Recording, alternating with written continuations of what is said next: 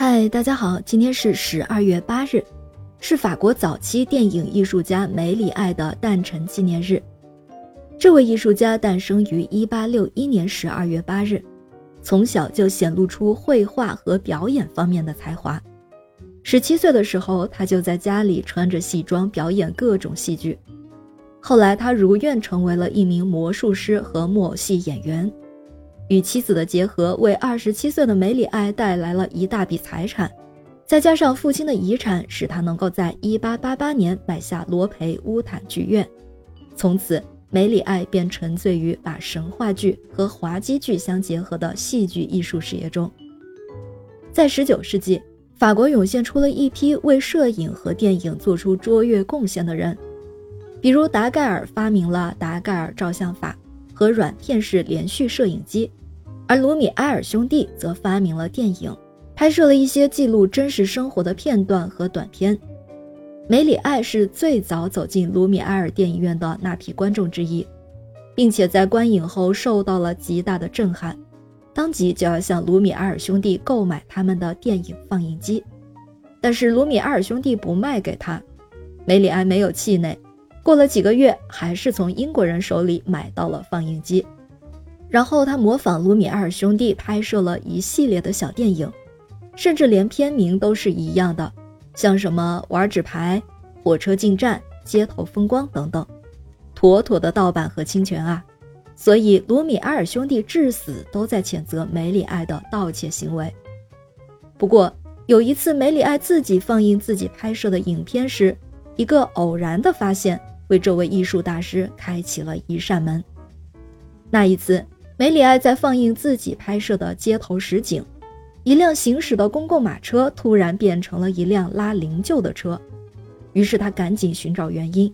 发现是拍摄那辆行驶着的公共马车时，机器发生了故障停机了。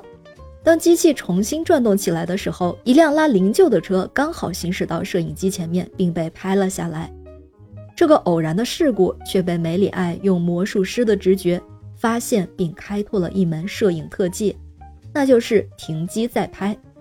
他也因此而意识到，他所熟悉的舞台魔术经验可以运用到电影中去。他用停机再拍的技术拍摄的第一部电影名叫《贵妇人的失踪》，一位坐在椅子上的贵妇人突然就不见了。他在1899年拍摄的《灰姑娘》电影中，也是巧妙地运用了停机再拍技术。创造出了南瓜变成马车，灰姑娘身上那套破旧衣服一下子变成绚丽的晚礼服。当然了，在灰姑娘当中，她还创造并运用了慢动作、快动作、倒拍、多次曝光、叠画等一系列的特技和手法，比如用慢动作摄影使小仙女的舞蹈像在空中飞翔，透过玻璃鱼缸拍摄水下的情景等等等等。梅里安是一个有着宏大理想的人，他在蒙特勒伊建立了一个照相车间，这可是世界上最早的摄影棚了。他还创立了明星电影公司，集制片与发行于一身。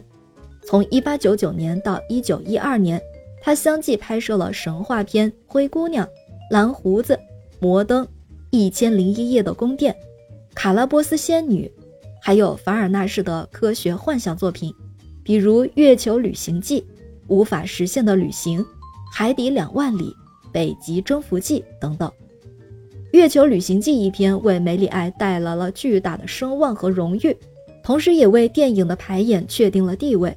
电影排演的观念一时风行全世界，可以说是梅里爱开创了电影工业与艺术影片。但是命运有时是残酷的。梅里爱的明星公司后面由于经营不利陷入了困境，最终被法国新崛起的百代公司兼并和击垮。梅里爱也因为固步自封、陷于戏剧化的城市而失去了广大的观众，最后沦落为火车站的露天玩具商贩，靠卖玩具和糖果为生。但即使破产，梅里爱的内心里都一直住着一位喜爱戏剧的魔法师。感谢您收听今天的故事。咩咩 Radio 陪伴每一个今天。